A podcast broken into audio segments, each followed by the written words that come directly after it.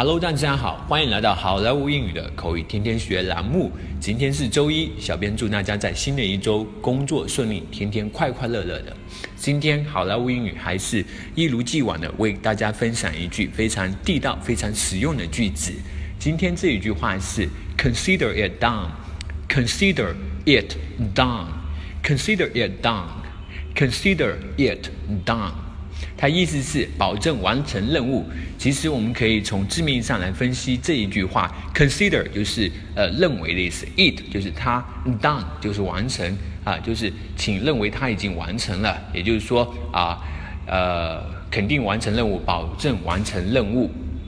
好，接下来我们来看一个对话：Sam, get this contract stamped and mail it to Mr. White in Washington.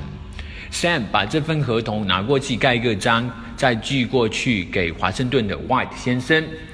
OK，consider done, boss。好的，保证完成任务，老板。Thank you. Now you may excuse yourself. 谢谢，你去忙吧。OK，have a good day, boss。好的，祝你度过愉快的一天，老板。Sam, get this contract stamped and mail it to Mr. White in Washington.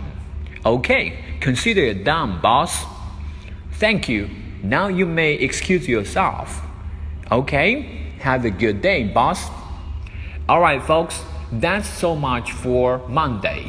更多地道英语学习资源，欢迎锁定，欢迎关注微信公众号“好莱坞英语”。我是你们的主播 Vic，我们明天再见，拜拜。